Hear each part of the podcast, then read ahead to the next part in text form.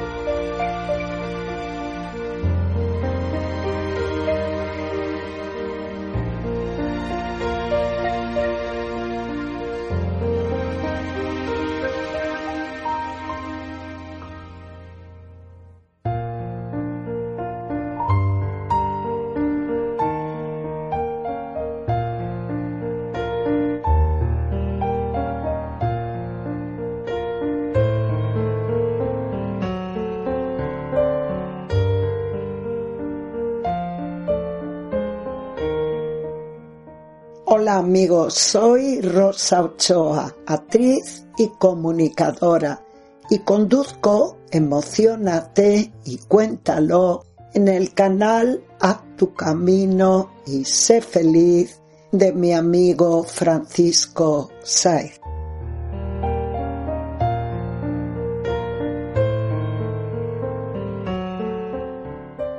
En él tienen cabida monólogos, reflexiones, canciones con mensaje, música relajante y todo lo que toque directamente el corazón.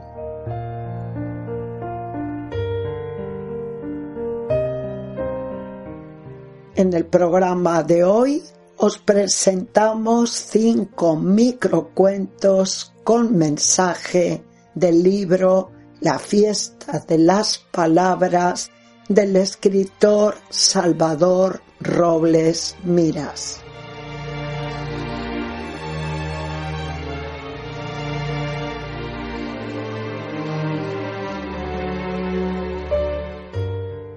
El viaje de la inspiración. Después de un interminable año de sequía creativa, el escritor estaba a punto de arrojar la toalla, persuadido de que la inspiración le había abandonado para siempre jamás.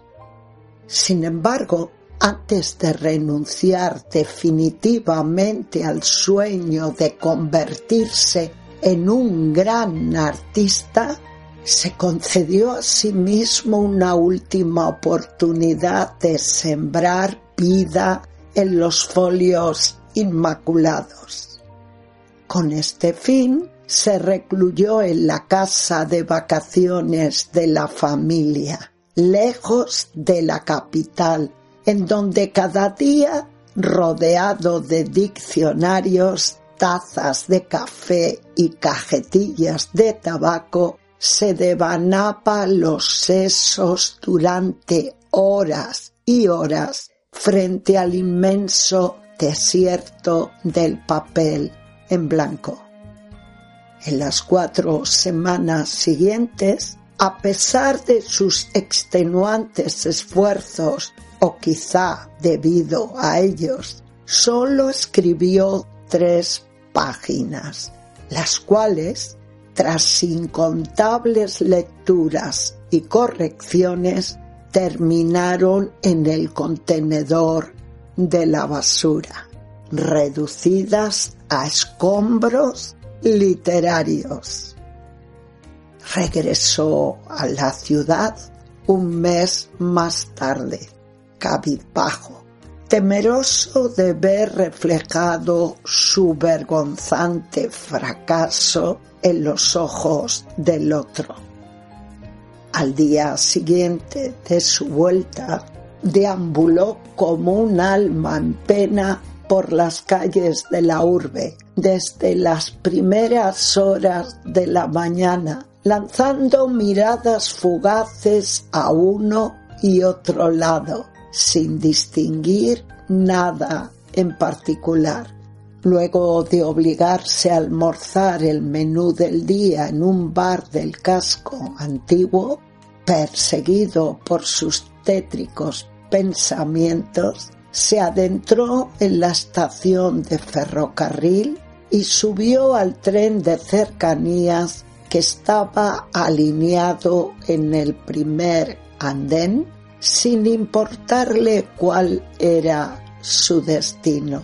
Solo pretendía desplazarse de un sitio a otro en una descabellada huida de sí mismo. En la primera parada se sentaron frente a él una madre joven y su hija pequeña.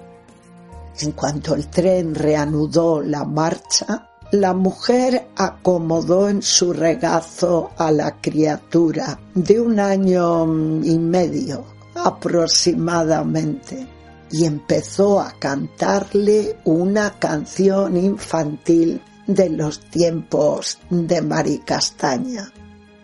Tengo una muñeca vestida de azul con su camisita y su canesú. Atraído por el maravilloso espectáculo, quizá el mejor del mundo que se representaba delante de él, el escritor se olvidó de sus cuitas. Fue el momento en que la inspiración despertó de su prolongado letargo. El hombre, raudo, extrajo un cuaderno y un bolígrafo del bolsillo de la chaqueta y espoleado por la voz amorosa de la joven madre y los brincos entusiastas de la hija, empezó a escribir atropelladamente. Después de un interminable año de sequía creativa,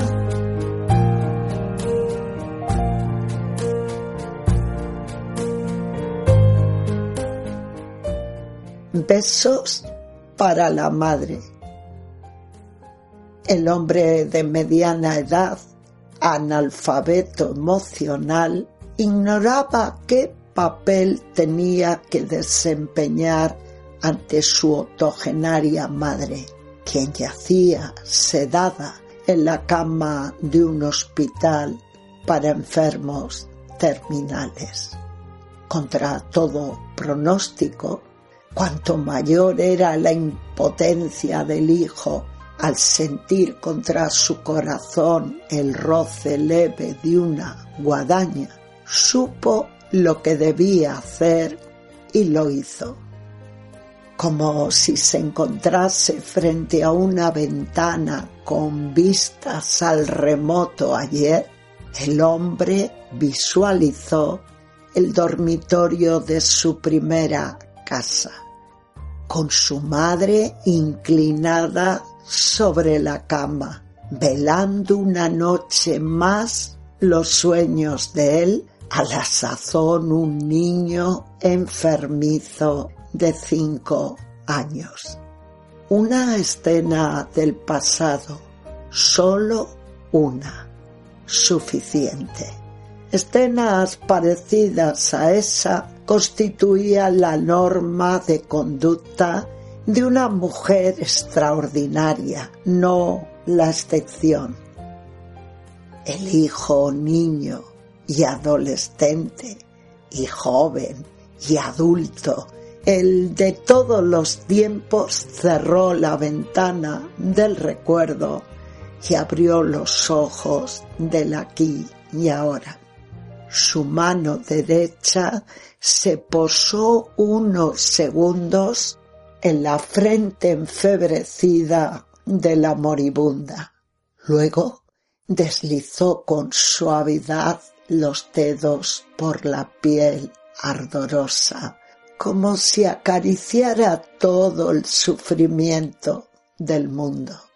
Por último, al sentir una silueta inconfundible cerniéndose sobre el lecho mortuorio, aproximó raudo los labios al rostro marchito del agonizante y en el siguiente minuto eterno entre beso y beso, le susurró todas las palabras de amor filial que el pudor estúpido le había impedido pronunciar en sus últimos cincuenta años de vida. Así murió la madre.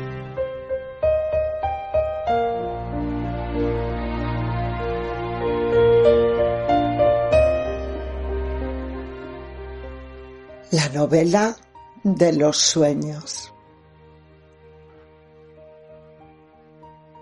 Cuando se hacía de noche, el libro bajaba del estante de la biblioteca de la residencia, recorría a saltos el pasillo, abría sigilosamente la puerta de la habitación 111 y se adentraba en los sueños del durmiente, un anciano al que la ceguera le impedía cultivar durante las horas de vigilia su afición favorita, la lectura. Con la luz del alba, antes de que el viejo despertara, el libro salía de entre sus ojos y regresaba a la estantería. Una hora después, durante el desayuno, el anciano ciego contaba a sus compañeros de mesa el nuevo capítulo que había escrito esa noche en la novela de sus sueños.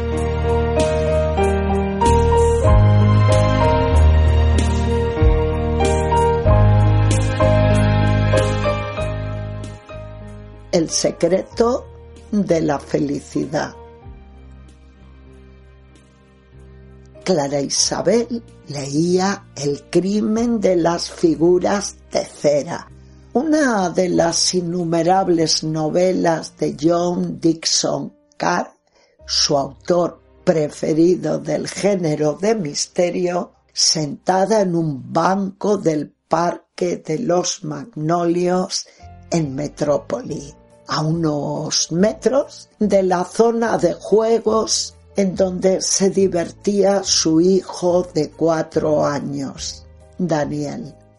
Cada vez que concluía la lectura de una página, antes de pasar a la siguiente, la mujer alzaba los ojos para cerciorarse de que Daniel, un niño muy hiperactivo, no se había movido de los columpios el tobogán o el foso de arena. La novela llegaba su momento culminante y Clara Isabel, absorbida por la creciente intriga, leyó el último capítulo sin apenas parpadear cuando al cabo de unos minutos, tras haber sido sorprendida una vez más por el rocambolesco desenlace que se había sacado de la chistera de su bérrima imaginación el autor norteamericano, la mujer dirigió la vista hacia los columpios. Su hijo había desaparecido.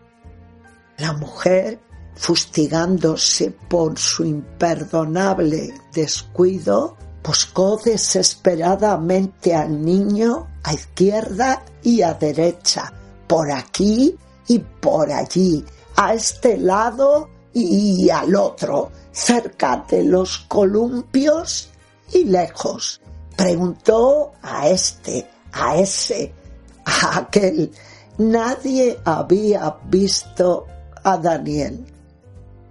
Cuando después de una búsqueda infructuosa de más de una hora, Clara Isabel, angustiada con las imágenes que se sucedían en la pantalla de su mente, a cada cual más funesta, se disponía a llamar a la policía, Daniel vino corriendo hacia ella, enarbolando una sonrisa de oreja a oreja, la misma que esbozaba cada día a la salida del colegio.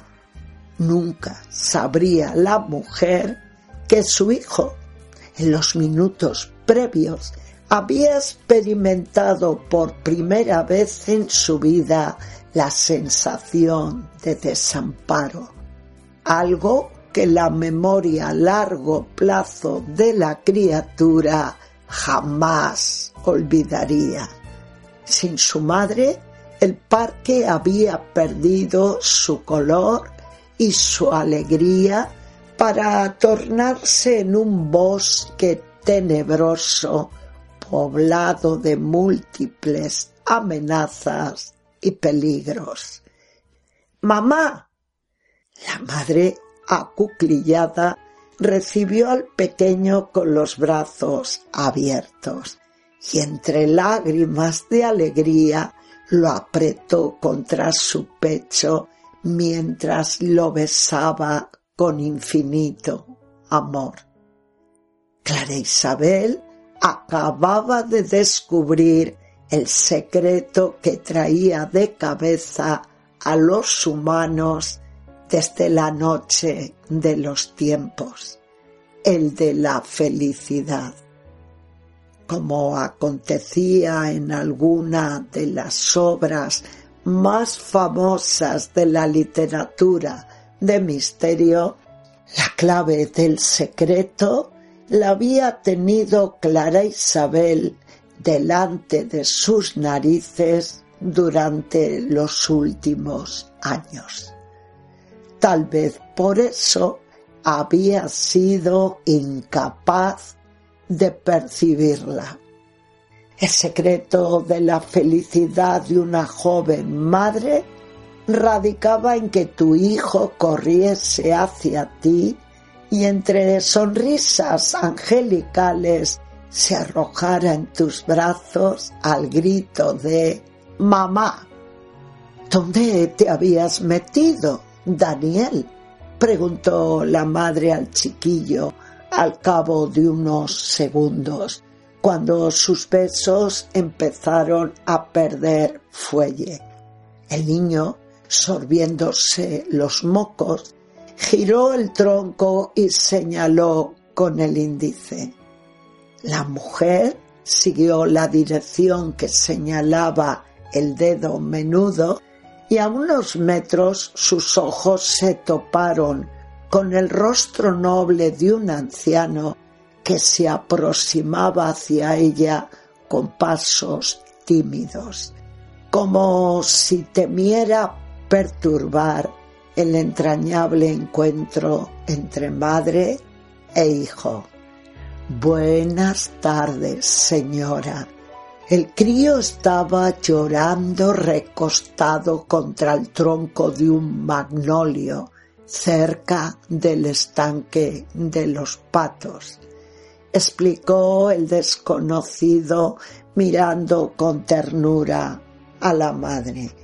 Como no he acertado a descifrar lo que entre balbuceos trataba de decirme, después de preguntar a varias personas de las inmediaciones si sabían dónde estaba su madre, o sea, usted, y no obtener ninguna información concluyente al respecto, he optado por encaminar mis pasos hacia la comisaría más cercana de la calle del aire, a unos 200 metros de aquí, con su hijo de la mano. Al pasar junto a la fuente cibernética, el niño la ha distinguido desde la distancia y ha salido disparado hacia usted como si hubiera visto el cielo abierto. Y en efecto, eso es lo que ha visto, el cielo de su madre. Me llamo Bartolomé García de las Bayonas, señora. Mucho gusto. Y yo, Clara Isabel Samper. Gracias, Bartolomé, por su amabilidad. La madre tendió la mano al anciano y éste, después de estrecharla con suavidad, se la acercó a los labios y la besó en el dorso. Es usted todo un caballero, señor, se despidió la mujer. Gracias, señora. Sus palabras hacen que hoy me sienta importante. Hoy y siempre, sus ojos no engañan, a mí no. Pues si soy importante, en los últimos quince años, desde que murió mi añorada esposa, nadie me lo había recordado. Y el caballero, antes de girar sobre sus talones, hizo una reverencia a la madre. A pesar de que el incidente había tenido un final feliz, Clara Isabel, una persona extremadamente perfeccionista, tardó mucho tiempo en perdonarse su error garrafal en su escala de valores. Incluso dejó de leer a John Dixon Carr, su autor favorito, dado que en cuanto cogía de la estantería una novela del escritor, le venían a la cabeza por asociación las imágenes del día en que perdió a Daniel y se ruborizaba por la vergüenza. Dos años después, Clara Isabel aún se recriminaba por su negligencia cada vez que la memoria insensible a sus deseos, le recordaba a traición con vívidos detalles el infausto episodio del parque de los magnolios, al cual no había regresado desde entonces pese a las reiteradas súplicas de su hijo. Una mañana radiante de primavera, como el asesino del tópico, ese que regresa al lugar donde cometió el crimen, el día del sexto cumpleaños de Daniel, la mujer, atendiendo los incansables ruegos del niño, accedió por fin a volver al parque, no sin antes adoptar las debidas precauciones con el fin de evitar que un episodio tan bochornoso como aquel se repitiera. ¿Te acuerdas de lo que sucedió la última vez que estuvimos aquí, Daniel? Sí, mamá, me acuerdo. ¿Qué ocurrió? Que yo me perdí. ¿Y qué más? Y que tú me encontraste. Que tú me encontraste. Los ojos de la madre resplandecieron como si alguien hubiera pulsado el interruptor de la luz que los iluminaba por dentro. Alguien, la admiración. Los hijos aprenden de sus progenitores y mientras tanto enseñan lecciones inolvidables. Ven aquí, hijo mío. Y la madre con el niño entre sus brazos aguzó el oído para escuchar una vez más el secreto de la felicidad.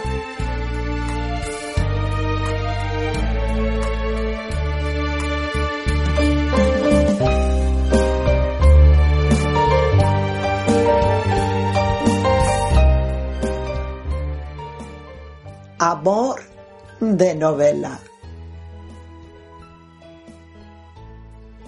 Se encontraron de casualidad en la página quinta de la novela y en cuanto se vieron, el hombre y la mujer se atrajeron lo suficiente para interesarse en el mutuo conocimiento.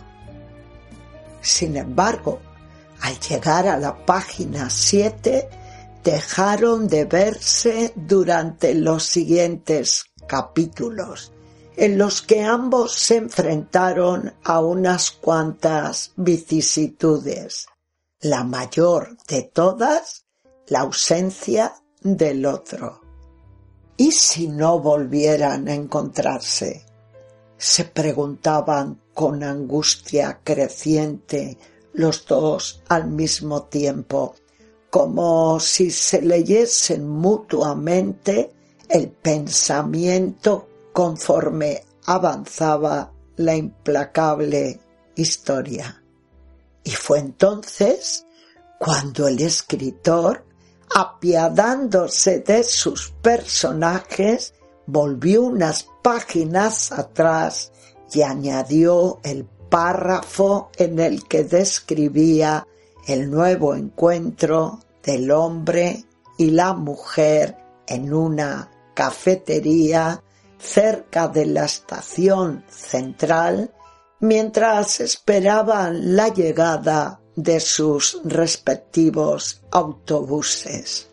Unos minutos más tarde se despidieron intercambiándose sendas tarjetas con sus datos personales. El escritor pretendía dejar las cosas así y que a partir de ese momento él y ella hiciesen lo que sus corazones quisieran.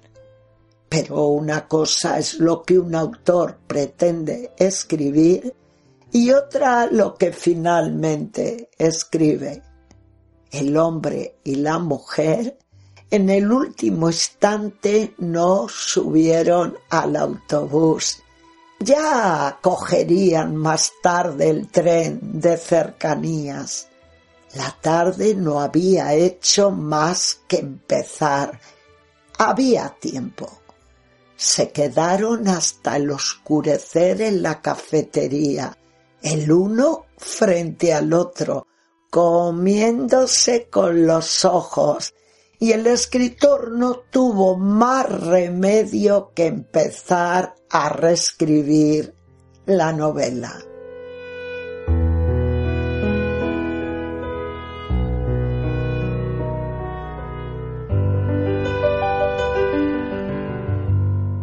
El final del cuento.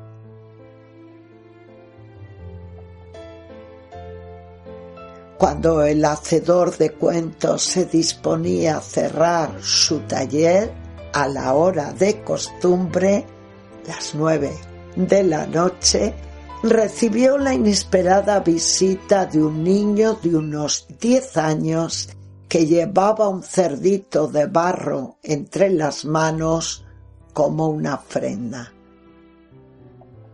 ¿Qué haces por aquí a estas horas, chaval? ¿Para qué traes esa hucha contigo? Estoy aquí para comprarle un cuento y traigo el cerdito para poder pagarle. ¿Un cuento para ti? No, para mis padres. No se soportan. Si no se soportan, no podré inspirarme en ellos para escribir un cuento con final feliz. Resultaría inverosímil y yo solo escribo cuentos verosímiles. Lo sé, Señor, yo solo quiero que me haga un cuento que tenga un final.